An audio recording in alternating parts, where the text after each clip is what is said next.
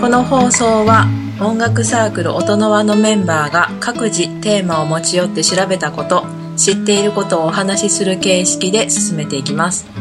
リスナーの方はメンバーの話の輪に入っているつもりで聞いてくださいね。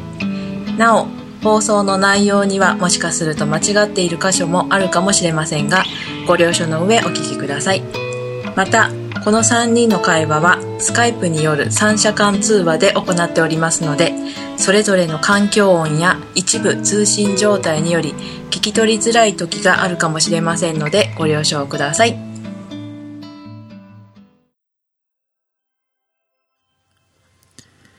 はい、こんにちは。はい、こんにちはこんにちは。さあ、今日も音の輪サークル始めていきたいと思います。よろしくお願いします。はい。よろしくお願いします。はい、今日は、えー僕、鮭から、えー、まあ、作曲に役立つ、まあ、ダイアトニックコードの中から、今日はね、コードの機能を見ていこうみたいな、そういう話をしていきたいと思います。はい。はい、はい。でいきなりコードの機能とか言い出したんですけど、さんちゃん、知ってますか？通じてますか？コードの機能。うん。コードの機能。機能。機能。機能。性の機能なんだけど。まあ、前回あのね、こう音階ね、ドレミファソラシドっていう音階があったとして、うん。うん。それをね、規則的に音を3つ重ねるとうんコードが、基本のね、ダイアトニックコードっていうね、うんコードができますよっていう話をうんしたはいことがあるんですよ。うんこれ、初めて聞く人は聞き直した方がいいね、そそうの回を。ですね。その回をぜひ聞き直してもらいたいんですけど、うん。で、その7つできるんですよね。ド、レ、ミ、ファ、ソーラ、シって7音の音階を元に作られるから。うんうんで、その7つのコード、それぞれにうんコードの機能っていうのが備わるんですね。うんうん。うんうん。で、まあ、なんだろう、背番号制みたいに、ちょっと背番号をつけて、うん、ドレミファソラシを順番に1、2、3、4、5、6、7までね、はいはい番号がつきますと。うん。そうするはいとその背番号によって、うんなんだろう、特徴というか、こう、うん役割分担的な、うんうん、そういうものが割り振られるんですね。ではいそれを、まあ、理論的にコードの機能って呼ばれてるわけですよ。うんうんはいで、なんか、難しそうだなっていう印象なんですけど、一見。ううんん。でもそれって、3つのグループうんしかないんですね。うんうん。3グループに分けられる。はいうん。こう、ダイアトニックコード7つできたら、3グループ3グループに分けられると。うんうん。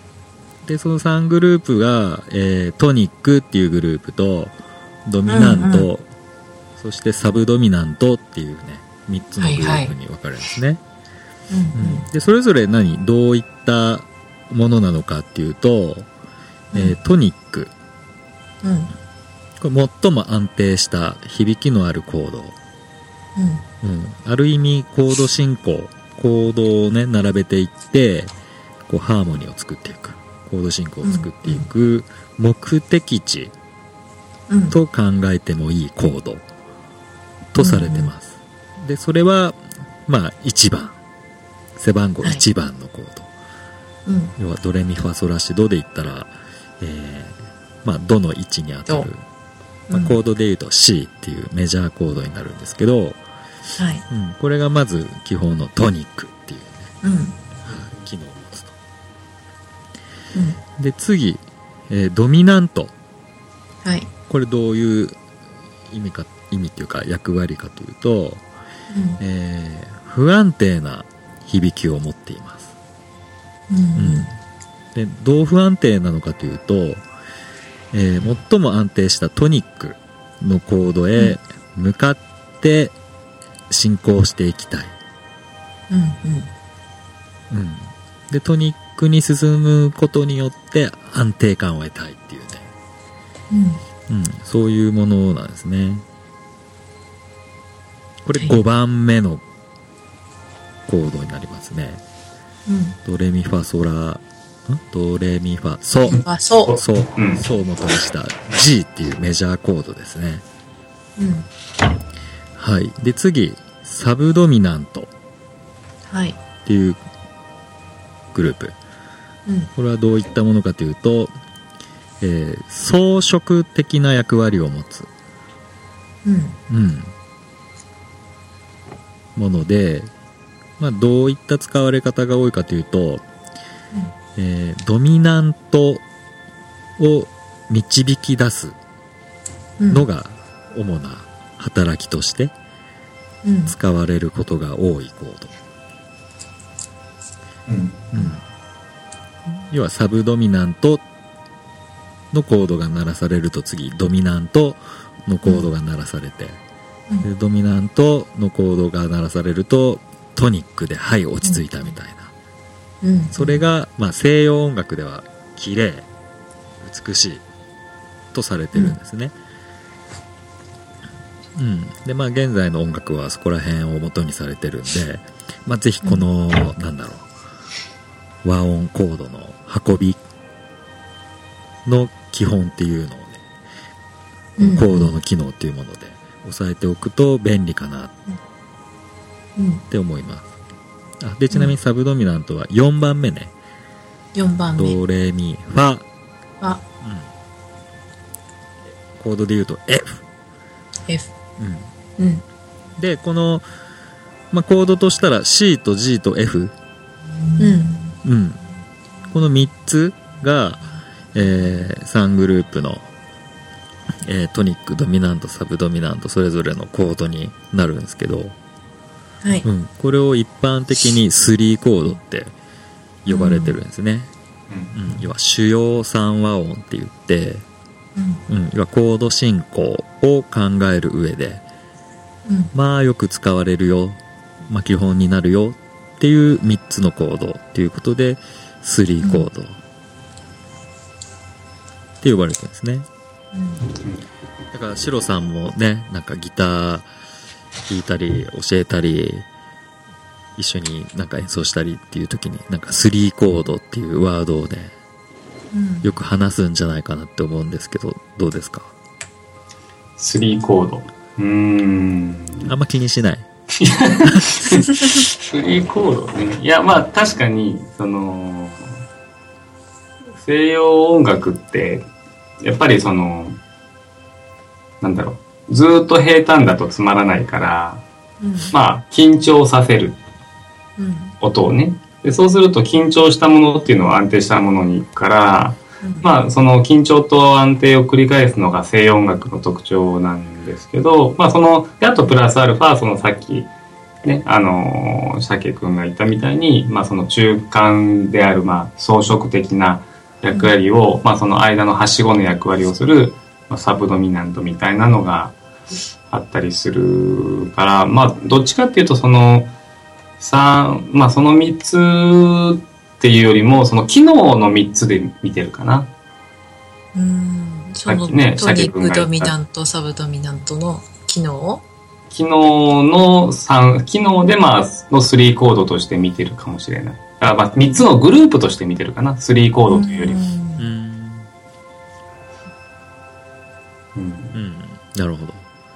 うん。まあやっぱ今言ってくれたようにグルグループうん。だよね。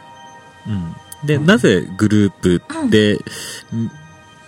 見た方がいいというかねグループ分けできるのかっていうのもね話していきたいんですけど。うん。えーまあ、今言ったね3コード CFG っていうのは全部メジャーコードになるんですね。はい。うんまあドミソファラド ソシレっていうのをね白鍵盤。まあけキーボードだったら白鍵盤でねうん。鳴らして確認してもらうとうん、うん。明るい響きがするメジャーコードになると思うんですね。うん。で、それ以外の4つのコード、うん。うん。まあ、レファラ、ミソシ、うん。えー、ラドミ、シレファーかな。うん。うん。これ鳴らしてみるとね、なんか影を帯びたような、うんまあ、暗いというか悲しい響きみたいな。うんうん。ちょっと3コードと違う響きを持ってると思います。じゃあこの人たち何？何も役割を与えられてないのかっていうとそういうわけではなくて、うんうん。代理コードって呼ばれて、うんうん要は3コードの代わりになれるよっていう風に、うんうん、基本的に使われます。はいうん。まあその西クラシックからのね、西洋音楽の流れだと、えー、まあ蝶々というか、まあ蝶々っていうのが基本とされてるんだけど、うん。うん。だからメジャーコード、3コードがまあ軸ですよっていうのの代理だよっていうことで代理コードって呼ばれてるんだね。うん。で、えー、そうすると、2、3、6、7番目のコード、うん。うん。うん、が残ってて、で、それが代理コードになるんですけど、はい。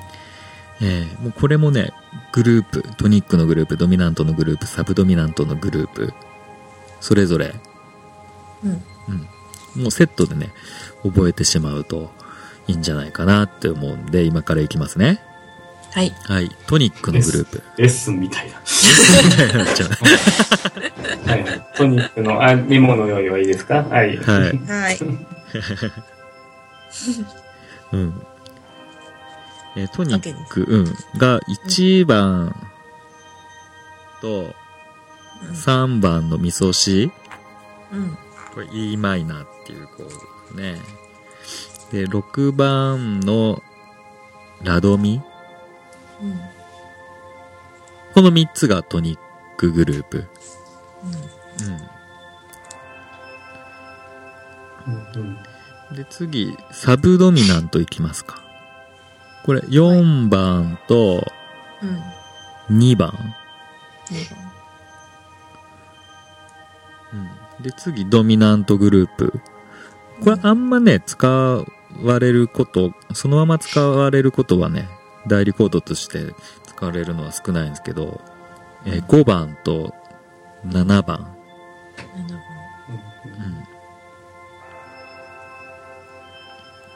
うん。うん。これちょっとまあ、イレギュラー的に使わ、イレギュラーというか、ちょっと特殊な使われ方しますね。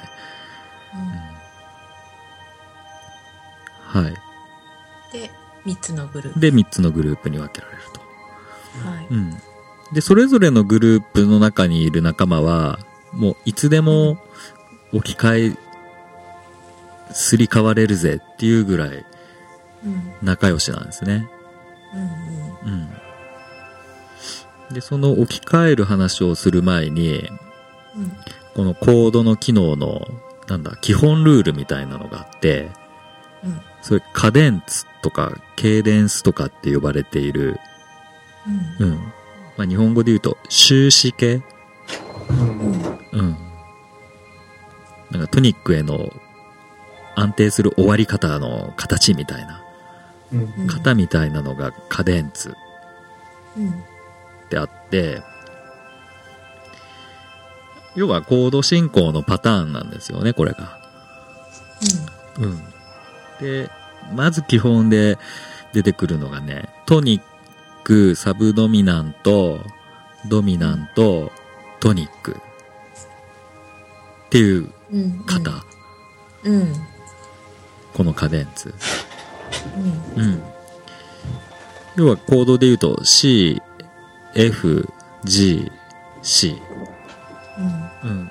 この順番に弾くと、まあ、まあ安定感抜群だよね、みたいうんな。うん。もう C、F って言った瞬間、なんだもう次 G 来て C 行くでしょ、みたいな。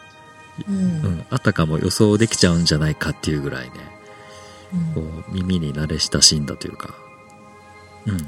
安心感のあるコード進行ですね。うんうん。でもさっきシロさん言ってくれたように、緊張と安定みたいな、うんそういう時間を繰り返す。緊張と緩むのとうんうん繰り返すみたいなので、やっぱずっとこの CFGC のカデンツパターンが繰り返すと飽きちゃうんだよね。うん飽きちゃうっていうか僕は飽きます。僕はもういきなり変えたい。いきなり変化したいっていうぐらいなんですけど、うん。やっぱ人ってね、えーちょっとずつ変化欲しくなるものなので、じゃあその変え方はというとさっき話した代理コードを使っていくんですね。うん。だから C だったところを e マイナーで鳴らしたりとか、うんうん a マイナーで鳴らしたりとか。でそうするともともとメジャーコードのね、明るい響きで鳴らしてたから、うんやっぱす、結構ね、雰囲気変わるんですよ。うんうん。なんか今までこう超ウルトラポジティブだったのが、うんうん。なんか a マイナー、F、G、C とかって弾くと、お、ちょっとこう、影あるけど、やっぱ明るいよね、みたいな。うんうんなんか、人間いろんな性格の人がいるように、こうコード進行もこういろんな性格を帯びてくるわけですね。うんうん。っていう具合で変化つけていくためのなんか基本テクニックうんみたいなのがこのコードの機能ですね。うんうんうん。だから、あのーよし、作曲したいぜ。よし、コードもちょっと鳴らしてみたいぜっていう人は、まずこの、カデンツパターンでコードを鳴らしてみて、うんうん。で、あ、なんか、CFGC だと飽きてきたなとか思ったら、この代理コードっていうのも次、置き換えながら、うん雰囲気を感じてみて、うん。で、その上で口ずさんだり、なんだ、もし打ち込みしたとしたら、こう、また別でキーボードで弾いてみたりとか、ギターで弾いてみたりとかすると、なんか出てくる、出てきやすい。うんうん。まあそういうものです。まああとは何？ただ置き換えるだけじゃなく、まあここら辺、シロさんの方が大得意というか、超詳しいかと思うんだけれども、あの、分、分割とかできるんだよね。分割？オンコードのこと？それとも、いやえっ、ドミと、ナントアッパーストラクチャートライアル？のことか。